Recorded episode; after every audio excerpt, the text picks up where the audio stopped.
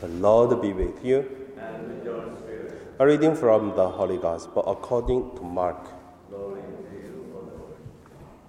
Jesus and the disciples crossed over the lake and came to land at uh, Gennesaret and moored the boat.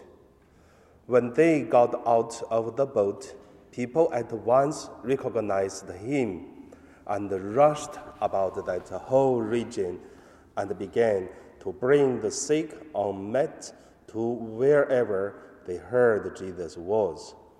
And wherever he went into villages or cities or farms, they laid the sick in the marketplaces and begged him that they might touch even the finger of uh, a fringe of his cloak, and all who touched it were healed. The Gospel of the Lord. You, Lord.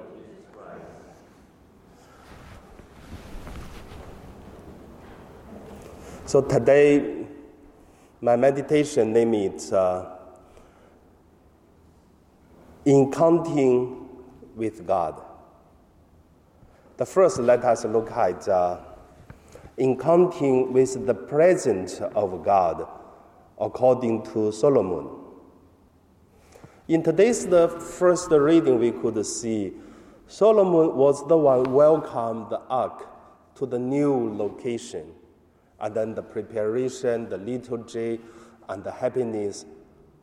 But we know in the ark, actually, there's only the Ten Commandments, uh, uh, the, the stone board, and also the walking stick of uh, Moses. It is a staff. It's not of really God's statue, because for the Jewish people, the statue of God is forbidden, because you shouldn't make any statue for God. That is why they put the symbol of uh, the symbol of uh, presence of God, the Ten Commandments uh, uh, stone, and also the walking stick. So, but uh, the happiness of uh, the people is so true. They believe the ark, where the ark is, where the blessing of God is, where the presence of God is. So that's the first reading. People in the Old Testament encountering God by the blessing of this uh, God ark, but untouchable. Because there are many beautiful stories to say how did uh, the enemies encountering the ark and then God destroyed them. How did the people did not respect the ark and God punished them to die, like this kind of things. The second point I would say the encountering with Jesus Christ. In today's gospel, we could see Jesus come to the region and then heal a lot of people. The words to say is very nice to say here is, and all who touched it were healed. Means everyone who touched Jesus the cloak and then it was healed. Everyone encountering with Jesus, their life changed. So, if you still remember, on Saturday, no, sorry, not on Saturday, uh, on, on Friday, last Friday gospel to say, when Jesus was went to his hometown, and then the people who do not believe, and Jesus will wonder that their unbelief, so that Jesus cannot heal many, only a few people. He laid his hands and cured them. So encountering with Jesus doesn't mean everyone meet Jesus. The encountering have faith should have kind of a connection by the religion's practice, faith, relying on God, accept God as the Savior, such things.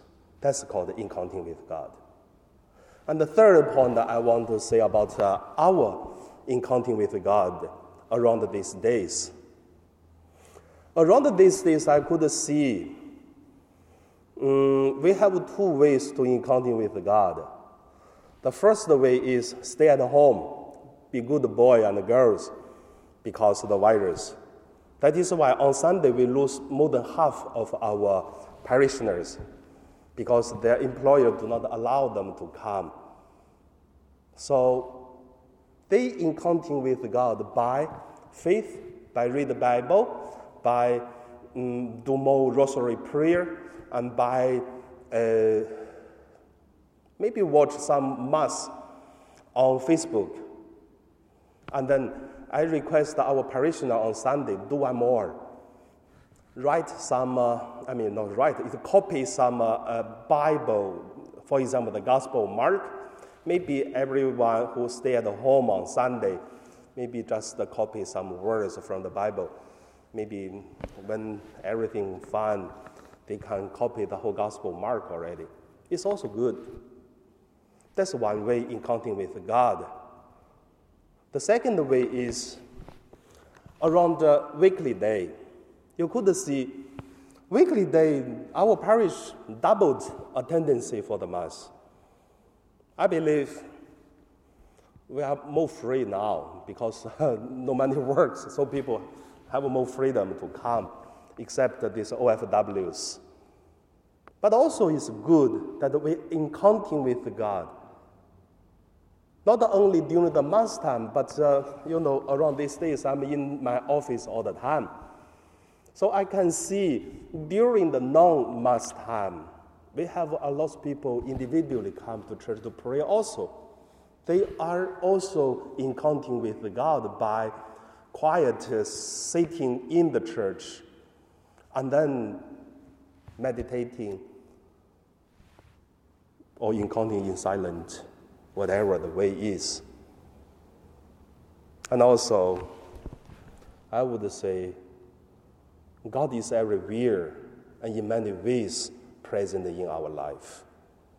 So, end of my sharing, I just want to say, I do a lot of funeral around these days.